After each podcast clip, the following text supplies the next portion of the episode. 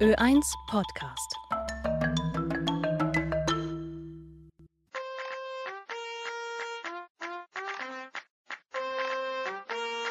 Freakcasters. Menschen, Geschichten, Leidenschaften. Also die Fotografie ist von mir eine ganz große Leidenschaft. Immer schon gewesen. Es gibt von mir Fotos im Kinderwagen, wo ich mit so einer Kinderkamera durch die Gegend chauffiert werde. Also das war ja schon in frühester Kindheit meine größte Leidenschaft. Herzlich willkommen bei Freecasters, sagt Sandra Knopp. In unserem Podcast erzählen unsere Gäste von ihren Leidenschaften und ihren Lebensgeschichten. In unserer ersten Folge im Jahr 2023 freuen wir uns, Rebecca von Rebecca's Inklusionsblog zu begrüßen. Auf ihrem Instagram-Blog erzählt die 29-jährige Burgenländerin von ihrem Leben mit Glasknochen. Einige Fotos zeigen Rebecca auf Reisen oder auf Veranstaltungen, andere mit MusikerInnen wie Conchita Wurst und Sarah Connor. Zu jedem Bild postet sie ein paar Zeilen. Zu einem Foto, das sie mit ihrem Rollstuhl am Strand zeigt, schreibt sie: So hübsch und trotzdem im Rollstuhl. Nein, Sätze wie dieser sind kein Kompliment welchen Vorstellungen zum Thema Behinderung sie sonst noch begegnet und was sie ihren 8500 FollowerInnen über ihren Alltag erzählt, dazu gleich. Aber lassen wir sie sich doch kurz selbst vorstellen. Also ich bin die Rebecca, ich bin 29 Jahre alt und ich wurde mit der Glasknochenkrankheit geboren.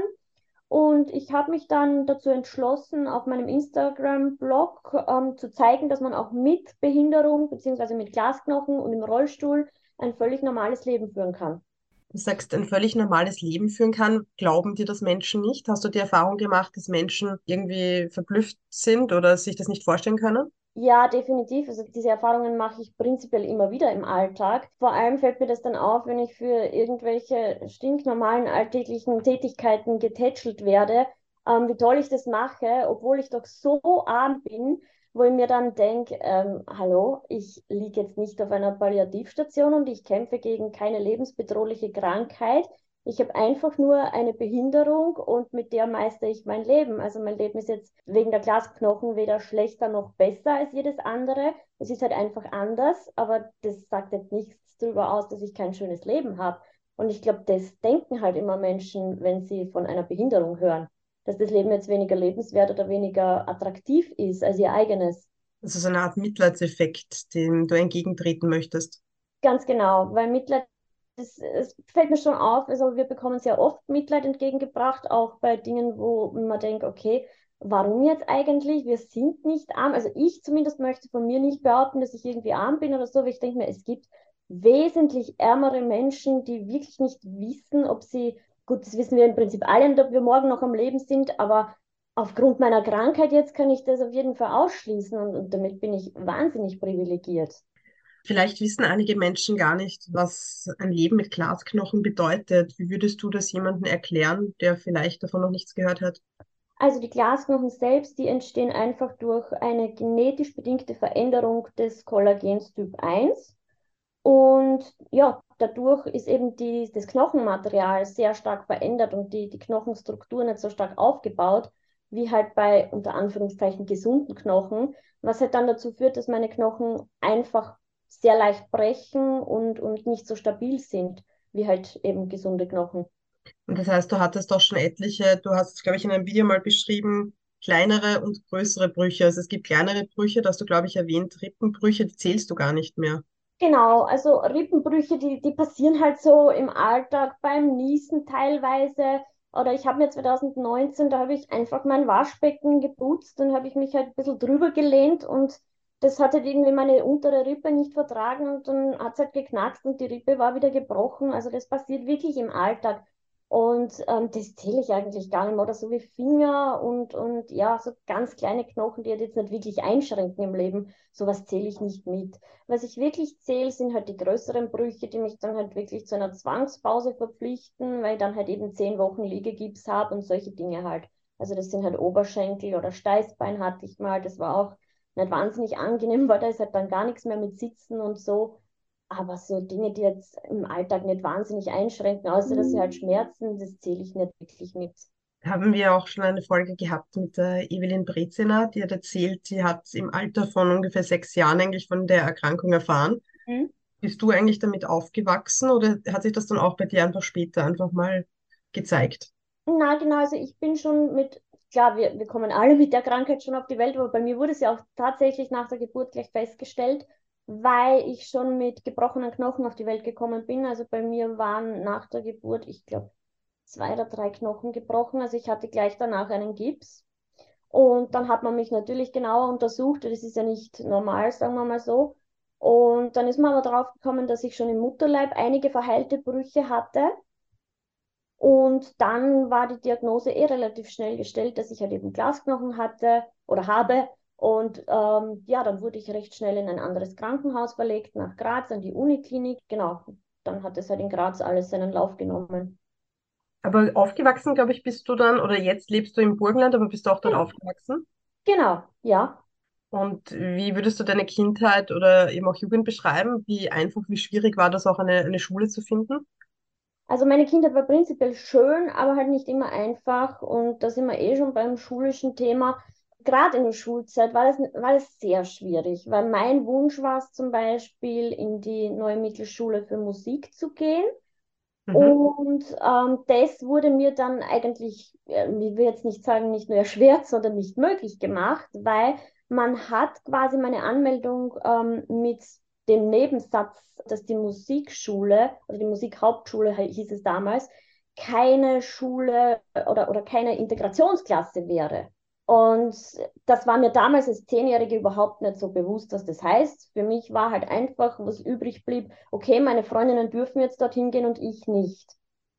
Und mein sehnlichster Wunsch war es aber in meiner Kindheit einfach Klavier zu lernen. Und den habe ich mir dann auch erfüllt, aber in einer privaten Schule und mit Privatunterricht. Dort habe ich es dann gelernt und, und ist bis heute ein Hobby von mir. Aber wenn ich heute drüber nachdenke, dann denke ich mir eigentlich, okay, letztendlich wurde ich wegen meiner körperlichen Behinderung an einer Schule abgelehnt. Und diese Schule oder beziehungsweise diese Lehrer, die diese Klasse geleitet haben, haben ja nicht einmal einen Hehl daraus gemacht, dass genau das der Ablehnungsgrund ist. Und da bin ich dann wieder beim Thema Chancengleichheit, weil die haben wir halt einfach nicht. Man ist als Mensch mit Behinderung automatisch ein Mensch zweiter Klasse und einem werden ganz, ganz viele Wege verbaut, bei denen man bei einem normalen Kind überhaupt, oder normal, ja, bei einem gesunden Kind überhaupt nicht drüber nachdenken würde, dass man das dem Kind verbauen würde. Und das ist halt nicht fair unterm Strich. Das heißt, auf dem Weg zum, zur Inklusion fehlt noch so einiges, oder? Sehr viel sogar. Also Inklusion steckt, wenn überhaupt, in den Kinderschuhen, finde ich. Und was mich so stört, ist, dass Inklusion immer mit Integration verwechselt wird. Weil die Integration verlangt ja zum Beispiel von mir als, als behinderte Frau, dass ich mich an ein System anpasse, das so gar nicht barrierefrei ist. Während die Inklusion aber gleiche Standards für jedermann schafft, wurscht ob gesund oder behindert. Und das ist halt absolut nicht gleichzusetzen, weil da reden wir von zwei verschiedenen Welten. Ja, aber ich finde es auch arg, dass du an der einen Schule nicht angenommen worden bist, weil, wie du dann später festgestellt hast, Klavierspielen ging ja auch. Ja, auf jeden Fall. Und, und das ist ja auch in Musik generell ist eine Riesenleidenschaft von mir und, und ein riesengroßes Hobby. Und für mich war wichtig, dass ich mir das nicht ver verbauen lasse, nur weil man jetzt sagt, okay, die Musikklasse ist keine Integrationsklasse. Ich meine, von diesem Satz hatte ich als Zehnjährige null Ahnung, was das überhaupt bedeutet und über dessen Tragweite war ich mir gar nicht bewusst. War damals für mich, blieb einfach übrig, dass ich traurig bin, weil meine Freundinnen dort angenommen wurden und ich halt jetzt in die normale Mittelschule gehen musste und ich quasi von meinen Freundinnen dann getrennt war. Das war halt für mich das wirkliche Drama, weil Klavier, sage ich jetzt mal, meinen Antrieb für die Musikmittelschule habe ich mir dann in der Privatschule geholt. Also auf das habe ich ja nicht verzichtet. Aber trotzdem, ich war von meinen Freundinnen getrennt und das war damals ein Drama für mich. Ja, das stimmt. Ich meine, das kann sich jeder gut vorstellen. Man möchte ja mit seinen Freundinnen auch die Schule besuchen und Genau, Freizeitaktivitäten machen. genau. Und, und das war halt dann nicht möglich. Generell Freizeitaktivitäten oder, oder Schulaktivitäten, also Freizeit, die habe ich mir selbst gestaltet, aber die Schulaktivitäten, die wurden prinzipiell nie sonderlich barrierefrei gestaltet oder inklusiv. Also da hieß es ganz oft, ja, du kannst halt am Wandertag nicht teilhaben, du hast halt dann entweder einen schulfreien Tag oder du setzt dich in eine andere Klasse, die halt nicht auf Wandertag ist, das kannst du dir aussuchen. Und das ist halt dann auch so, wenn man denkt, okay, wäre halt schon schön gewesen, wenn ich auch mitfahren hätte können, aber das wäre halt dann wieder ein organisatorischer Aufwand gewesen und das war es halt in den seltensten Fällen jemanden wert. Zumindest nicht in der Unterstufe. Aber ich, ich weiß gar nicht mehr, ob ich das in dem anderen Video gesehen habe, aber ich bin mir relativ sicher, dass du gemeint hast, dass der Rollstuhl immer so auf viel Aufmerksamkeit gestoßen ist und für dich war er einfach ein, ein normales Fortbewegungsmittel. Ja, absolut. Für mich ist der Rollstuhl jetzt nichts, ähm, wo ich mir denke, okay, warum sitze ich da drin und ich mag da drin nicht sitzen. Ganz im Gegenteil, ich kenne auch die ganz andere Seite, wie immobil, sage ich jetzt mal, ich ohne Rollstuhl bin. Also man muss sich jetzt vorstellen, gerade jetzt, wo ich einen Bruch habe, der gar nicht mehr verheilen wird und ich dieses zweite Bein gar nicht mehr belasten darf, ich könnte ohne Rollstuhl permanent nur in einer Ecke sitzen und müsste warten, bis mich von dort jemand in eine andere Ecke trägt. Also das wäre ja, das wäre kein selbstbestimmtes Leben. Und der Rollstuhl ist für mich Freiheit, Selbstbestimmung. Also im Prinzip mein bester Freund, weil der steht immer hinter mir und bringt mich von A nach B. Wenn wir eine Lebensgeschichte verfolgen, wie ist es dann bei dir weitergegangen, schulisch und beruflich? Also ich habe dann die neue Mittelschule gemacht, die stinknormale und nicht halt eben die Musikmittelschule. Und danach bin ich in die Handelsakademie gegangen. Dort habe ich dann auch maturiert. Und danach habe ich als Nachhilfelehrerin für Rechnungswesen, Betriebswirtschaft und Französisch gearbeitet. Das war aber nur so ein geringfügiger bis Teilzeitjob, wo ich dann gesagt habe, okay, von dem kann ich nicht leben. Das ist nichts, was ich mir auf Dauer vorstellen kann, auch wenn ich die Arbeit mit Kindern liebe aber man sollte halt auch von Arbeit leben können. Und dann habe ich angefangen, in der Buchhaltung im Krankenhaus zu arbeiten bei uns. Und das habe ich dann auch gemacht ähm, bis zu meinem Dienstunfall 2016. Der hat mich dann einmal komplett ausgeschaltet, weil es war halt absolut nicht damit zu rechnen, dass sich der letzte Knochenbruch so entwickelt, wie er sich entwickelt hat. Also ich bin operiert worden in Graz und dadurch, dass der Bruch aber doppelt vorhanden war, also direkt unter der Leiste und kurz ober dem Knie, ist es dann so übrig geblieben, dass der obere Bruch nicht mehr verheilt. Der verheilt auch bis heute nicht, sechs Jahre später. Das ist halt ein Drama, aber es ist nicht mehr zu ändern. Und seither bin ich in Berufsunfähigkeitsrente, mhm. habe mir aber jetzt mit Instagram so mein zweites Standbein aufgebaut, weil mir das auch ganz wichtig ist, zu sagen, okay, ich mache das für mich.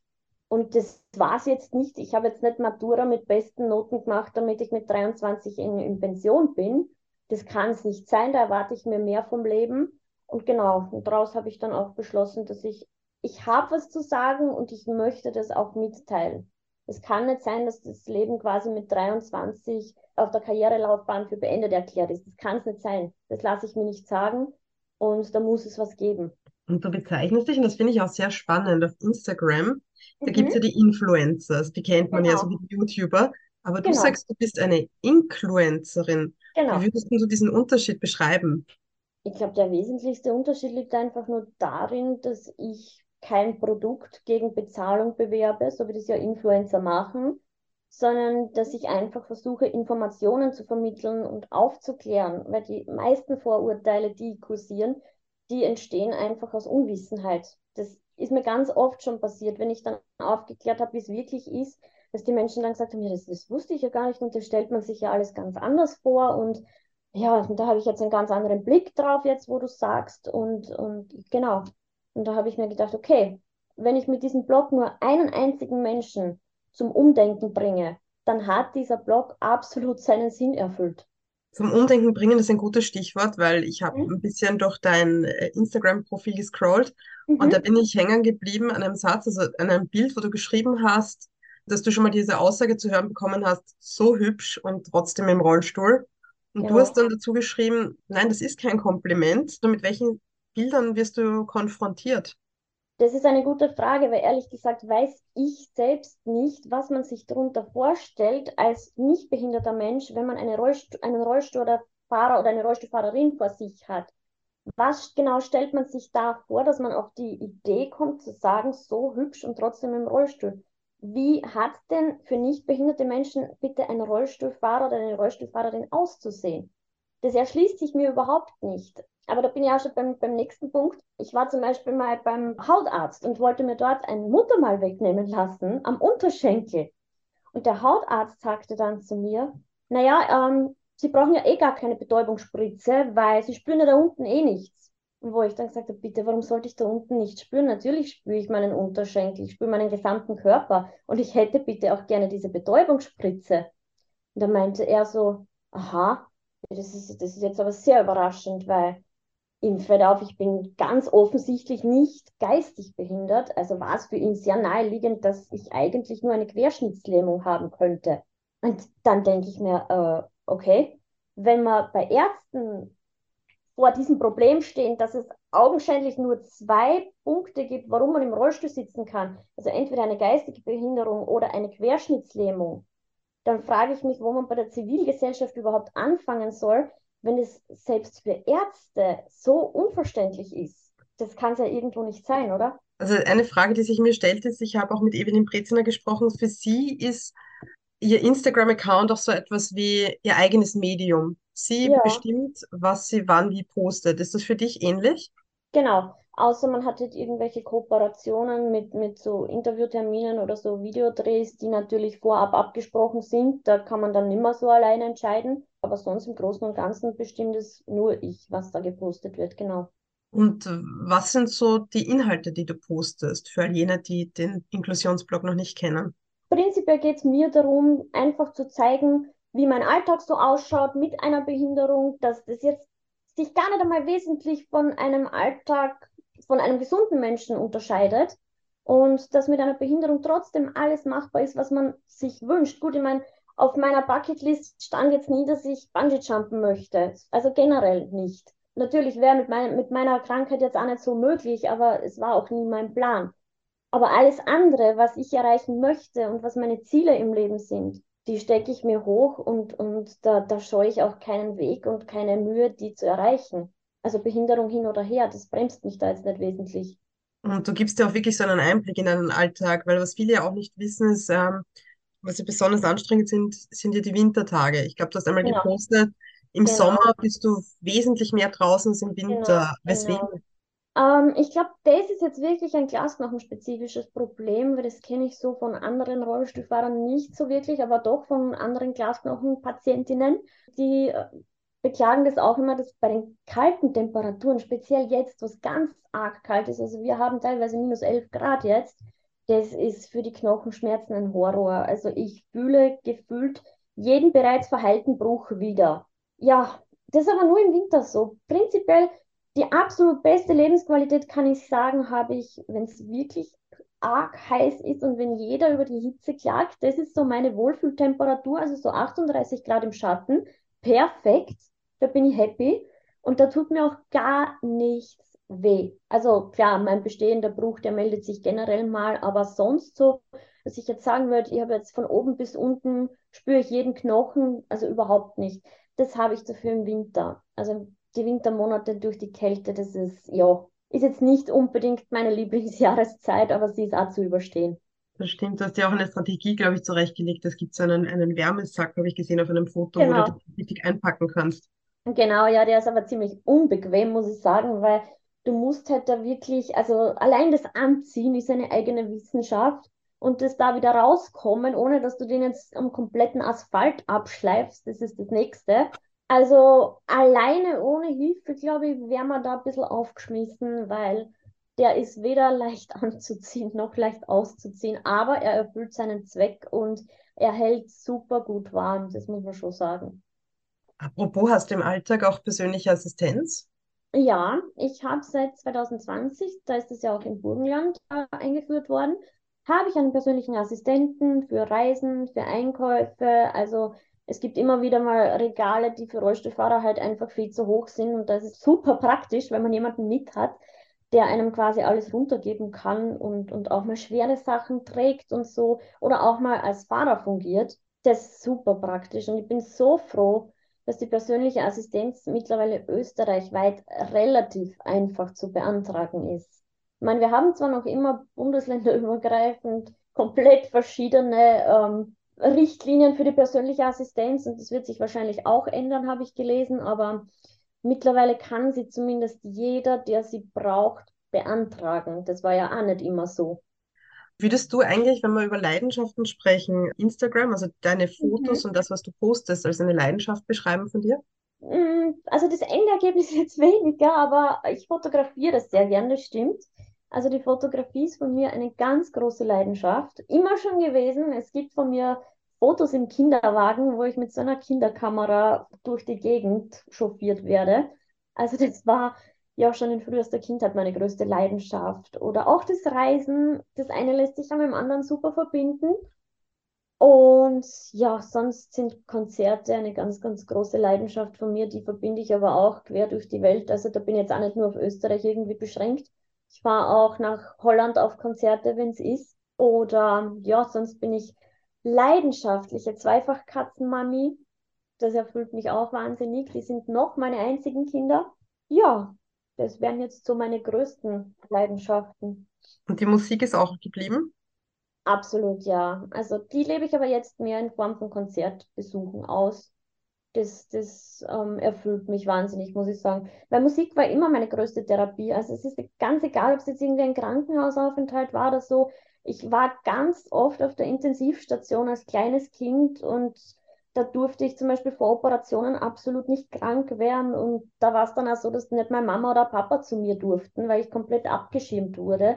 Und da hatte ich dann halt nur damals noch meinen Discman und meine Musik bei mir. Und das war das, das Einzige, was ich irgendwie von mir Persönliches auf dieser Intensivstation haben durfte. Und ja, die Musik war einfach immer da, wenn ich sie gebraucht habe. Und das, ja, das vergisst man halt nie. Und das ist halt für mich definitiv die beste Seelentherapie. Und welche Art von Musik oder ist das querbeet? Eigentlich schon, aber so richtig viel kann ich der Popmusik abgewinnen. Also das definitiv. Ich bin mehr mhm. so in der Sarah Connor, Conchita Wurst Schiene. Also das sind so meine ganz großen Idole. Apropos Sarah Connor, die hast du getroffen.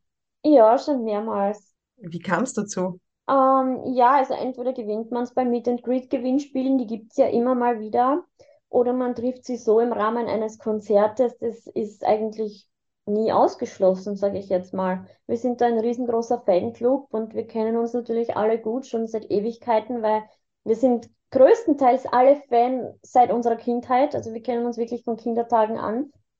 Genau, und da wird halt relativ viel immer organisiert über den Fanclub. Ja, das ist aber schon ein cooles Gefühl, wenn man, wenn man dann den, die, die Sängerin wirklich live sieht, oder? Ja, absolut. Also ich finde, das verliert auch nie so seinen Zauber. Also es ist jetzt nicht so, dass man sagt, okay, man hat die jetzt 30 Mal getroffen, das wird jetzt irgendwie weniger spannend oder so. Überhaupt gar nicht. Also wenn du wirklich die Musik von diesen Menschen fühlst, dann ist es immer wieder so ein magischer Zauber, ähm, quasi den Verfasser dieser Musik auch mal vor dir zu haben. Und es wird nie weniger spannend. Eine weitere Leidenschaft von dir ist ja auch das Reisen. Wohin verreist du denn gerne? Weil ich habe gehört, du bist eher mehr der Autoverreisetyp oder Zugverreisetyp und weniger mit dem Flugzeug. Ja, ja, würde ich jetzt auch so sagen. Also ich reise definitiv mehr mit dem Auto. Das hat aber zum einen den Grund, dass ich mich jetzt mit diesem bestehenden Bruch lange nicht fliegen getraut habe, weil ich wusste nicht, wie sich die Schwerkraft da oben auf diesen bestehenden Knochenbruch auswirkt ähm, ob der dann nochmal brechen kann oder, oder eben ja in der Luft ist alles ein bisschen anders. Und ähm, Langstreckenflüge sind halt immer für mich mit Thrombosespritzen und so weiter und so fort ähm, verbunden. Ja, das habe ich bisher immer so ein bisschen umschifft. Also alles, was mit dem Auto erreichbar war, habe ich versucht mit dem Auto zu machen, aber auch wegen der Flexibilität vor Ort, weil es ist halt mit den Öffis vor Ort nicht immer so chillig, sage ich jetzt mal. Also ich war zum Beispiel in Amsterdam und ähm, ja, da war ich auf Öffis angewiesen, weil die Stadt ist nicht so leicht mit dem Auto zu machen bezüglich der Krachten und so. Und du musst die Stadt, also die Innenstadt, relativ weit mit dem Auto umfahren. Das war nicht so praktisch. Dann haben wir uns für Öffis entschieden. Und da habe ich dann wieder gesehen, okay, es ist eigentlich doch super, mit dem Auto unterwegs zu sein, weil die Öffis sind halt teilweise absolut nicht rollstuhlgängig. Das ist ein Wahnsinn. Und wenn du keine Begleitperson mit hast, dann bist du als Rollstuhlfahrer sehr schnell mal aufgeschmissen. Überhaupt im Ausland. Also da ist mir dann das Auto definitiv lieber. Aber nächstes Jahr erfülle ich mir einen Kindheitstraum. Da geht es für mich tatsächlich mit dem Flugzeug nach New York. Auf das freue ich mich wahnsinnig, weil das ist wirklich ein Kindheitstraum von mir und ich kann es kaum erwarten, in diesem Flugzeug zu sitzen und quasi über den großen Teich zu fliegen. Genau, und da zähle ich jetzt fast schon Tage. Also noch sind es Monate, aber ich werde bald mit den Tagen anfangen. Oh, wow. Und hast du dir irgendwas Besonderes dort vorgenommen oder willst du die Hauptsehenswürdigkeiten einfach besuchen? Genau, also ich bin ja zum ersten Mal dort. Ich werde mir auf jeden Fall so die typischen Touristensehenswürdigkeiten anschauen, ganz viele Fotos machen, ganz klar. Dann möchte ich mir einige Filmstudios anschauen, so von meinen Lieblingsserien. Genau, das steht mal ganz oben auf dem Plan. Und sonst natürlich auch shoppen gehen. Ich glaube, das muss man schon machen, wenn man mal in New York ist. Und nicht so ganz fest, nehmen wir uns dort dann auch ein Mietauto und erkunden so ein bisschen das Umland von New York. Das wäre auch noch so eventuell, sage ich mal, möglich. Genau. Jetzt hast du gesagt, Fotografieren ist eine große Leidenschaft. Würdest mhm. du dein Influencertum, wie du es genannt hast, auch als Job bezeichnen? Ist das für dich deine Arbeit, oder? Ja, würde ich schon sagen. Es ist definitiv das, was ich wirklich mit Leidenschaft verfolge und wo ich auch versuche, wirklich das, das Hobby mit dem Nützlichen zu verbinden, weil es, für mich ist es einfach, ich sehe es ja selbst tagtäglich, wo wir stehen und dass es eigentlich null akzeptabel ist, dass wir dort stehen bleiben. Das kann es nicht sein. Und ich sage immer, wenn ich was dazu beitragen kann, dann mache ich das, weil mir passieren allein schon im Alltag so viele Ungerechtigkeiten. Da kann ich jetzt anfangen vom Konzertbesuch, bei dem ich nicht reingelassen werde, weil ich im Rollstuhl sitze, obwohl ich ein Ticket habe weil man angeblich in gewisse Clublokalitäten in Deutschland keine Rollstuhlfahrer reinlassen darf.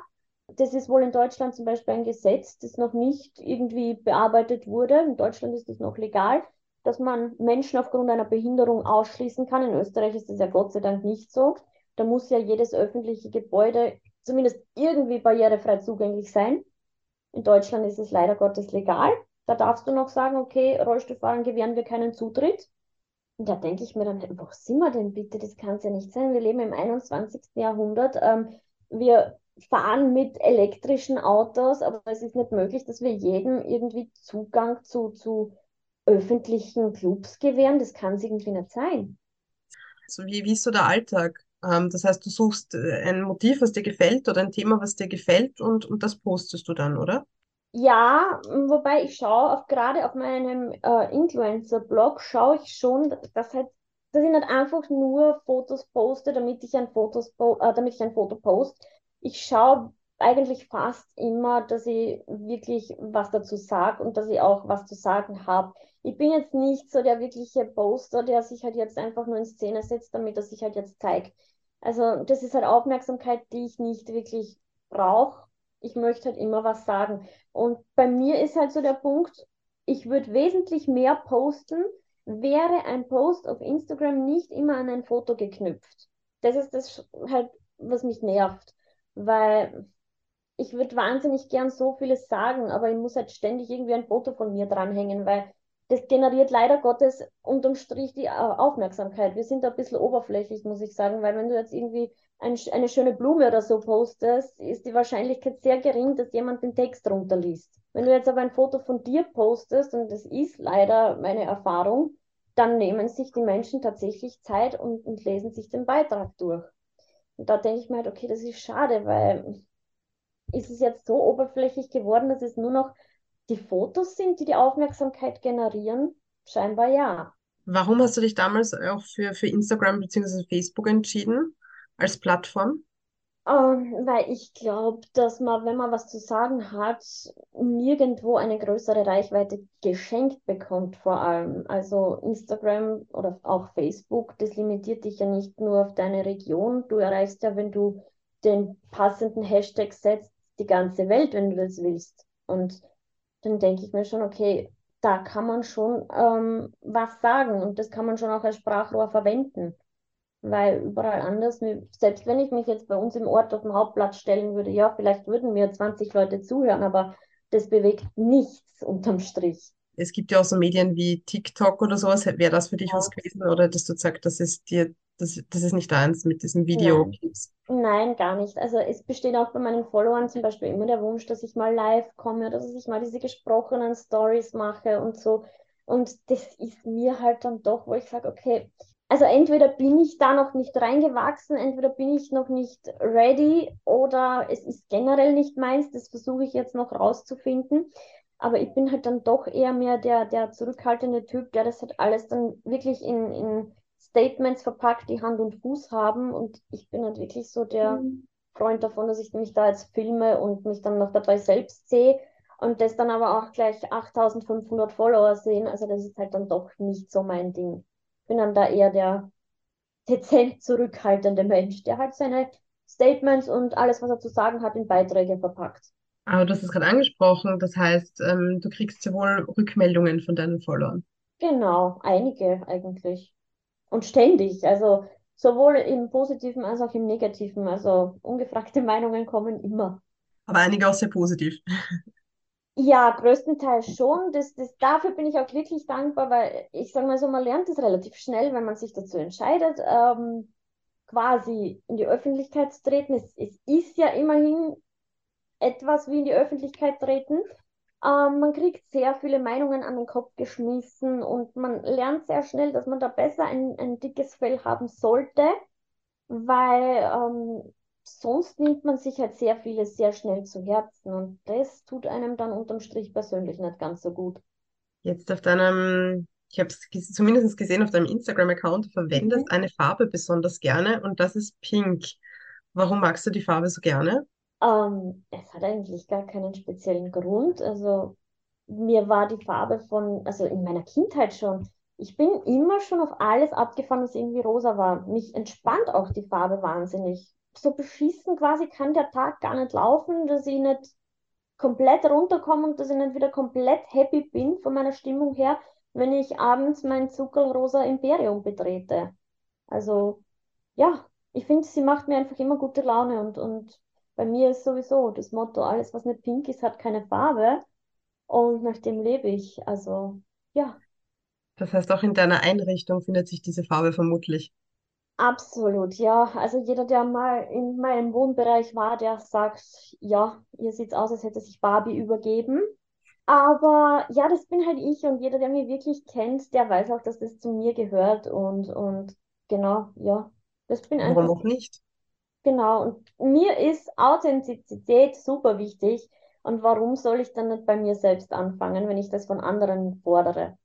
Gut, ähm, gegen Ende unseres Gesprächs ein paar, noch, äh, ein paar Begriffsfragen auch. Mhm. Was sagst du denn zu diesem häufig gehörten Begriff, den man jetzt auch immer wieder auch in Nachrichtenbeiträgen hört, Menschen mit besonderen Bedürfnissen? Was, was sagst du, wenn du das hörst? Darf man sowas noch sagen?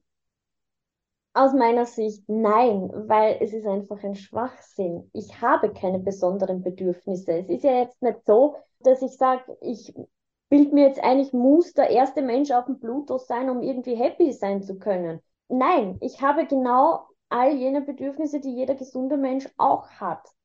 Nur bei uns Menschen mit Behinderungen ist es halt leider Gottes so, dass uns der Zugang dazu oft sehr erschwert wird. Man braucht sich das nur anschauen, es ist ja nicht einmal flächendeckend überall eine, eine rollstuhlgängige Toilette vorhanden, also eine Behindertentoilette. Und da reden wir dann aber schon von Grundbedürfnissen, die nicht für jedermann zugänglich sind. Und das ist halt wirklich ein Riesenproblem aus meiner Sicht. Und darum, ich verstehe das, das, die Floskel nicht, Menschen mit besonderen Bedürfnissen. Mir würde jetzt kein einziges Bedürfnis einfallen, das ich hätte, das nicht jeder andere Mensch ohne Behinderung auch hat. Also kein einziges meiner Bedürfnisse würde ich als besonders jetzt definieren. Eine andere Frage, die sie mir gestellt hat, war ähm, zum Beispiel, ich habe viele Menschen heuer gefragt, was für sie Inklusion bedeutet. Und oft kriegst du dieses Bild zu hören, ein, ein Kreis mhm. mit vielen Punkten, alles möglichst bunt. Ähm, ich habe aber die Leute dann gefragt, auf was würden sie zeichnen oder wie würden sie es grafisch darstellen. Und da habe ich dann viele verschiedene Bilder gehört. Also vom, wir gehen alle zusammen zum Tisch auf ein Eismarillenknödel, über mhm. ein Fußballstadion, voll besetzt, verschiedenste Menschen. Mhm. Ähm, wie ist dein Bild von Inklusion? Vorwiegend würde dieses Bild mal so ausschauen, dass wirklich niemand mehr am Rande der Gesellschaft steht. Was bei uns ähm, behinderten Menschen leider oft der Fall ist. Man braucht sich das ja nun mal in der Arbeitswelt anschauen. Wir sind ja nicht einmal auf dem ersten Arbeitsmarkt integriert und das ist halt das, das ist halt wirklich die größte Traurigkeit, weil dadurch passiert es ja auch, dass so viele Menschen mit Behinderungen von Armut betroffen sind. Und das ist halt absolut nicht okay, wenn man sich anschaut, wie unsere Jobchancen ausschauen. Ich meine, da, da sind wir meilenweit weg von, von Chancengleichheit. Vor allem bei, bei Unternehmen, die jetzt eine Größe haben, wo sie dazu verpflichtet wären, dass sie Menschen mit Behinderungen anstellen. Diese Unternehmen sagen dann, okay, na, mache ich nicht. Ich zahle jetzt lieber eine Ausgleichstaxe, die sie zahlen müssen, wenn sie keinen Menschen mit Behinderung anstellen. Und dann denke ich mir, okay, das kann es ja eigentlich gar nicht sein. Oder auch, wenn wir von den Behindertenwerkstätten reden, dort findet ja alles andere als Inklusion statt. Weil im Prinzip sind die Menschen mit Behinderungen wieder dort nur unter sich. Und die einzigen nicht behinderten Menschen, mit denen sie dort Kontakt haben, sind die Pfleger oder die Betreuer. Also das ist doch alles andere als Inklusion. Also sie bekommen ein Taschengeld und keinen Lohn. Ganz genau. Und das ist ja auch schon mal der nächste Punkt, weil das ist ein Widerspruch gegen die UN-Behindertenrechtskonvention, die ja besagt, dass jeder sich seine Arbeit frei wählen können muss und von der auch seinen Lebensunterhalt bestreiten können sollte. Und das ist ja bei 200, 300 Euro im Monat überhaupt nicht der Fall. Also das soll mir wirklich mal jemand zeigen, wie er das macht, dass man von 300 Euro im Monat lebt. Aber das heißt, so ein Inklusionspost wäre ein Post mit möglichst vielen verschiedenen Menschen drauf? Oder wie würdest mhm. du das sehen? Ja, naja, also genau, weil Inklusion betrifft, ja, das ist für mich jetzt nicht nur auf Rollstuhlfahrer bezogen. Es gibt ja so viele verschiedene Formen von Behinderungen. Also das bezieht sich für mich auch auf Menschen mit Gehstock oder auf, auf äh, blinde Menschen oder eben, ja, jede Form von, von Einschränkung. Eine andere Frage, die sie mir stellt, ist, Jetzt sind wir ja gegen Jahresende, aber ich möchte gar nicht mit Neujahrsvorsätzen kommen. Das, die Frage mache ich überhaupt nicht. Was ich mir überlegt habe, ist, was wünschst du dir für das nächste Jahr? Worauf freust du dich? Also ja, für mich persönlich definitiv auf meine New York-Reise. Das ist jetzt mal das absolute Highlight. Und danach, ja, ich muss sagen, ich werde im Jahr 2023 30. Und das ist halt schon so ein markantes Alter, wo mir dann denkt, mm okay, der Ernst des Lebens fängt jetzt langsam an und wenn man dann doch Familienpläne hat oder eben Kinderwunsch und und und, dann ist halt das vielleicht so eine Schnittstelle, wo man sagen kann, okay, jetzt sollte ich das dann vielleicht mal nicht mehr nach hinten verschieben. Also da habe ich irgendwie so meinen 30er so zum Anlass genommen zu sagen, okay, dann schauen wir uns jetzt mal den Kinderwunsch zum Beispiel an. Danke dir mal für das Gespräch. Danke, auch. Das war Freecasters für heute. Wenn euch diese Folge gefallen hat, erzählt doch euren Freunden davon und teilt den Link in den sozialen Netzwerken. Wir würden uns freuen. Mehr Folgen gibt es auch auf freecasters.simplecast.com zu hören. Oder ihr besucht uns auf unserer Freecasters Facebook-Seite und unserem Instagram-Account. Und wer einen Themenvorschlag an uns schicken möchte, kann das gerne machen unter freecasters.gmx.at. Auf Wiederhören und bis zum nächsten Mal, sagt Sandra Knopp.